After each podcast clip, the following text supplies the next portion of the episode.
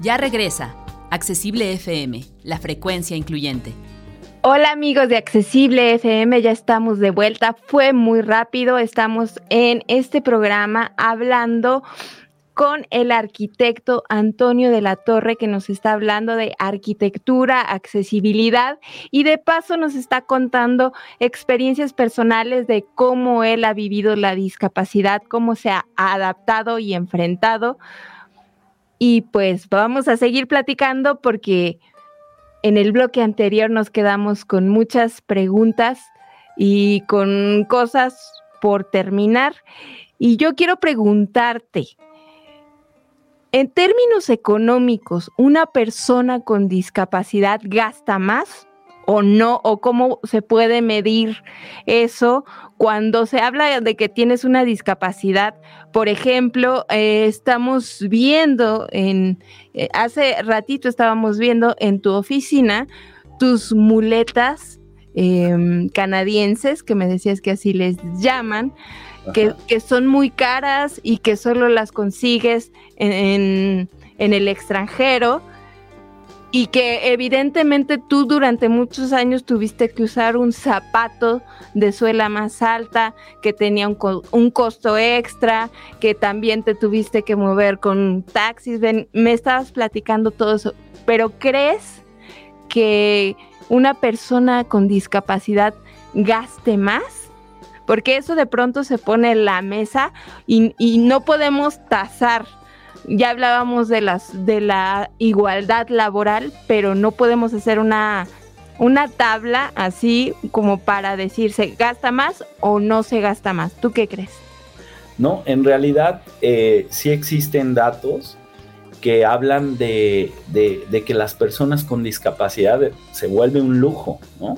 Y que eh, gastamos en el día a día hasta cinco veces más que una persona común. Y lo podemos comparar muy sencillo con el hecho de tomar un transporte público como sea un camión, una ruta, o pagar un taxi, ¿no? Y ahí te puedes dar cuenta de la diferencia que hay. Y eso no nada más es transporte, o sea, medicamentos, aparatos, suplementos, eh, equipamiento, ¿no? Eh, eh, ahora sí que este, citas al doctor, ¿no? Chequeos y todo esto que pues la gente común en el día a día no, no, no, no, no generan esos gastos, ¿no? Entonces sí hay, sí hay datos duros, datos fríos que hablan de hasta cinco veces más cara la vida de una persona con discapacidad. Cuando hablamos de accesibilidad, lo primero que se nos viene a la mente son quizá las calles. Tú afortunadamente manejas un coche automático, pero cuando nos hemos tenido que enfrentar a andar por las calles juntos, resulta casi una proeza.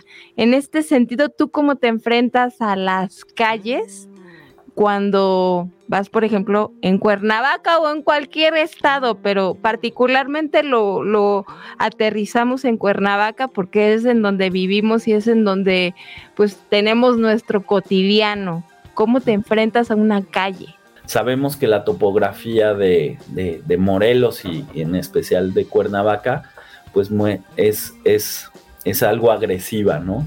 Entonces, eh, pues yo también sí tengo la fortuna de, hoy moverme en auto, pero también camino.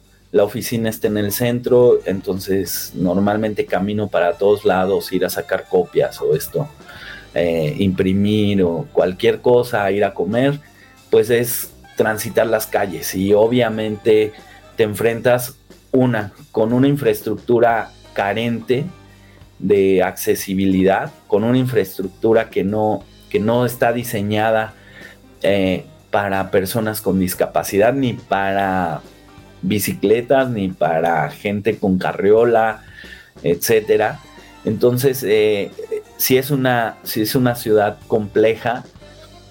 Y bueno, eh, desde la universidad, o sea, yo no tenía auto, yo me movía en muletas y bueno, en ruta, y, pues enfrentarte a esta ciudad es bastante complejo, pero bueno, eso también te va dando esta fuerza y esta y estas ganas de seguir haciendo las cosas, ¿no? Eh, en, en, el tema urbano estamos muy mal, pero yo creo que también donde estamos un poco más atrasados es en, en el tema social, ¿no? En el tema humano, ¿no? En donde no te ceden el paso, ¿no? En donde eh, nadie se baja de la banqueta si vas a pasar tú, ¿no? Y hay banquetas donde con trabajos cabes tú, ¿no?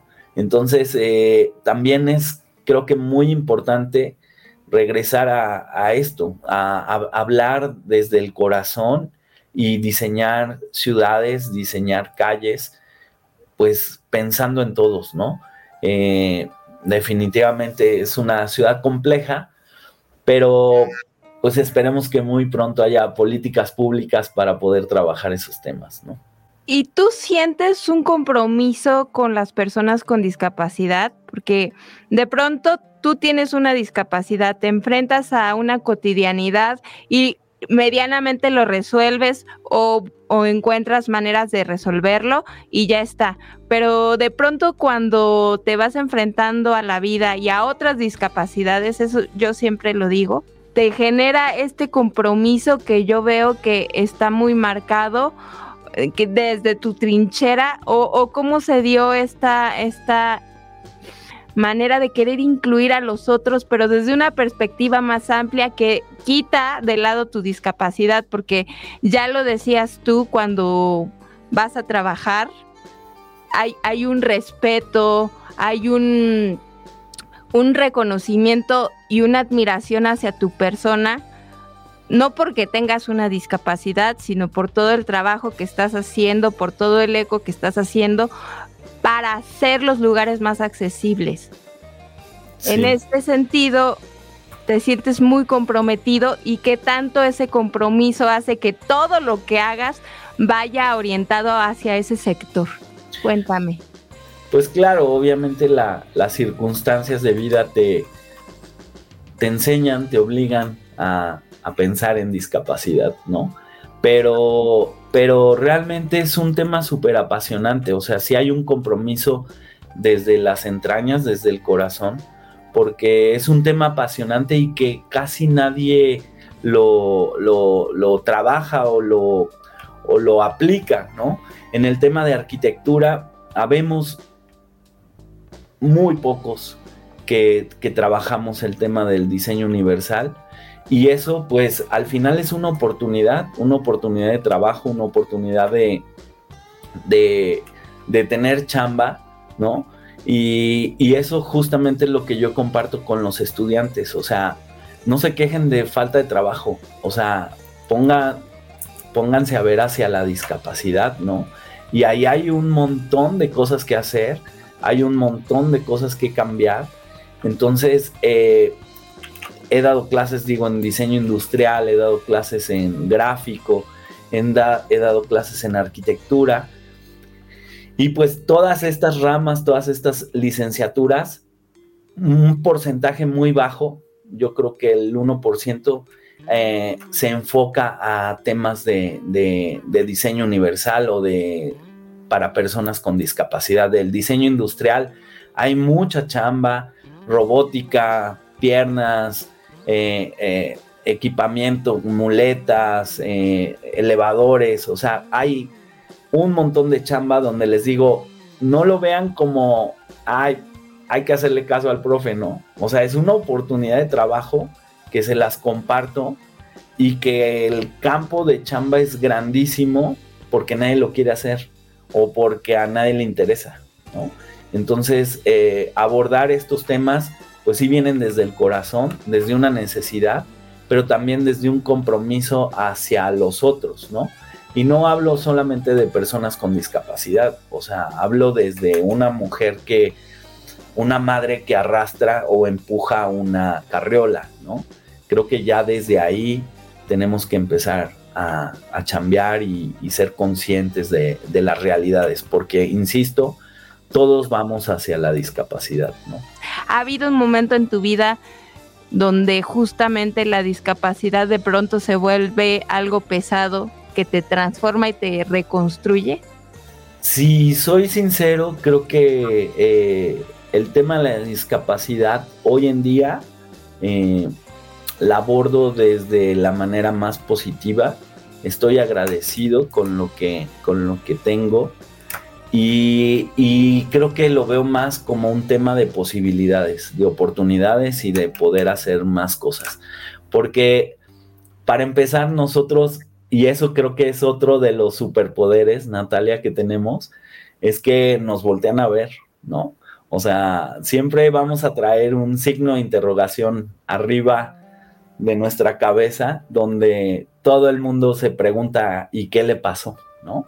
Entonces, eh, realmente la discapacidad, si hoy la volteo a ver, la volteo a ver como pues el día a día, algo que ya estoy acostumbrado y que no, no me limita de manera profesional. Sí, en algunas veces que tengo que subir una losa o que tengo que caminar entre, o sea, por una viga o algo así, pues se vuelve a veces un poco complicadón, pero definitivamente no, no, no, no es, no es un tema que hoy yo lo, yo lo trabaje así de, ay, hoy amanecí muy discapacitado, discapacitado, no, para nada. O sea, es, algo que, que, es el día a día y que lo abordo como debe de ser, ¿no? O sea. Retomando este humor discapacitado, vamos a, abordar justamente el sentido del humor, que es algo que te caracteriza, porque ya lo decías, tiendes a ser muy positivo, extrañamente positivo, porque todo el tiempo se está riendo, amigos y amigas, lo debieran de conocer en, ese ímpetu este, de alegría. De verdad es impresionante cómo, cómo ve la vida, cómo la comparte. Yo en algún momento, con lo grinch que soy, le decía, ¿en serio no te enojas nunca cuando alguien te hace una grosería?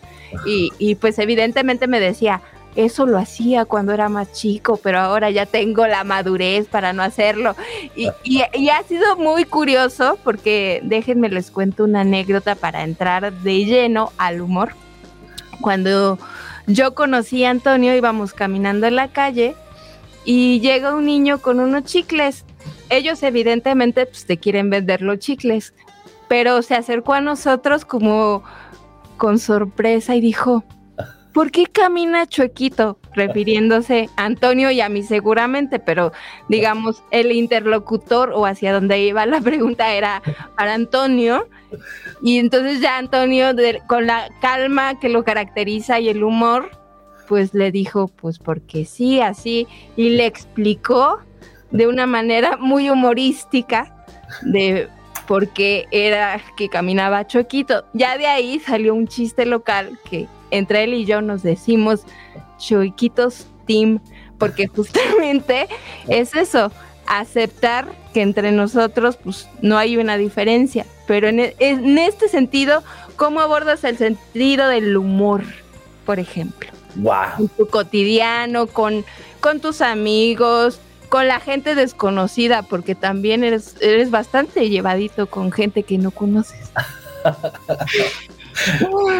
Pues mira, desde, desde la escuela, o sea, o más bien desde las aulas, también a veces los alumnos se quedan así como, ¿qué dijo?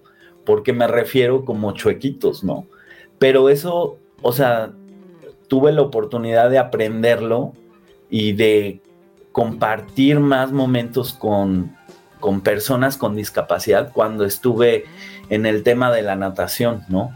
en donde iba un nacional donde éramos 1500 atletas con discapacidad y bueno, la ciudad se volvía un caos porque había miles de taxis llevando y trayendo sillas de ruedas en la parte de arriba, este, invadíamos restaurantes y la gente decía, bueno, ¿qué está pasando aquí, no? ¿Por qué tantos, no? Y, y ahí aprendí a reírnos entre nosotros, había burlas, había bromas, ¿no? Eh, y, eso pues también de alguna manera hacía, hacía que las personas no lo vieran de la manera tan grave como se las quieren vender, ¿no? Eh, eh, Bárbara Anderson dice que es una súper chambeadora en los temas de discapacidad. Dice, pues no somos unos ángeles, ¿no? No somos personas especiales, no somos eh, caídos del cielo, somos una persona común que tiene una carencia física y punto, ¿no? Entonces, eh, pues ahí en natación había toda clase de discapacidades, ¿no? Falta de pierna, falta de brazo, falta de todo. Y desde ahí venía el término chuequito, ¿no? Y algo que aprendí y que lo tomé para mí mismo fue que en un nacional eh, se hablaba de la gente común como los comunes. Entonces, eh, ah, mira, son comunes, ¿no? O sea, eh, entonces ya desde ahí creo que vas aprendiendo a, a, dejar a un lado el drama, como no lo quiere vender Teletón, y realmente reírte de ti mismo y en ese momento pues te das cuenta de que lo que puedan pensar o decir pues no te va a hacer daño, ¿no? ¿Y algo más que quieras agregar que no te haya preguntado antes de irnos? Guay. Primero agradecer. Yo creo que es invitar a, que escuchen estos programas, a que abramos más espacios para hablar de discapacidad, donde realmente la gente se dé cuenta de la gravedad del asunto, porque lo voy a repetir otra vez, todos vamos hacia la discapacidad. Y les quiero dar un dato así súper interesante. O sea, somos 190 millones de personas con discapacidad en el mundo. En México somos 6.2 millones y en Morelos somos 109 mil personas con discapacidad, que no las vemos en ningún lado que no las vemos en un cine, que no las vemos en un restaurante, que no las vemos caminando por las calles. Y para que entienda la sociedad la gravedad del número de personas que somos, si yo comparo el número de habitantes que hay en Morelos con el número de personas con discapacidad, estaríamos hablando de que 60 estados de Morelos, donde todos, o sea, si volteas a la izquierda es discapacitado, atrás el taxista, el que te atiende la tiendita, el tránsito, todas esas personas se volvieran discapacitados, estamos hablando de 60 estados para que entendamos la gravedad. ¿Dónde están esas personas? ¿Dónde están 109 mil personas con discapacidad en Morelos? nadie las ve. Por eso tenemos ese gran poder de la invisibilidad. Y creo que estos programas hacen que, nos sean, que seamos más visibles y que la gente empiece a entender que pensamos, sentimos, trabajamos, actuamos como los comunes, ¿no? Ya por último, antes de despedirnos, Antonio, dinos dónde te podemos encontrar, que sin duda este tema va a seguir despertando muchísimo interés. Entonces, ¿por qué no nos das tus redes sociales para estar unidos también en la virtualidad? Claro que sí. En, bueno, Facebook, Instagram, nos encuentras como área total. El logo es una A y una T, AT Arquitectos. Y bueno, pues eh, ahí subimos, digamos, nuestro trabajo y podemos estar, estar en contacto directo, ¿no? Y hablar de discapacidad. Pues muchas gracias, ha sido un placer platicar contigo y esperemos que este movimiento por una discapacidad digna siga creciendo y nos siga llamando hacia un eco potente. Accesible FM, una producción del Instituto Morelense de Radio y Televisión.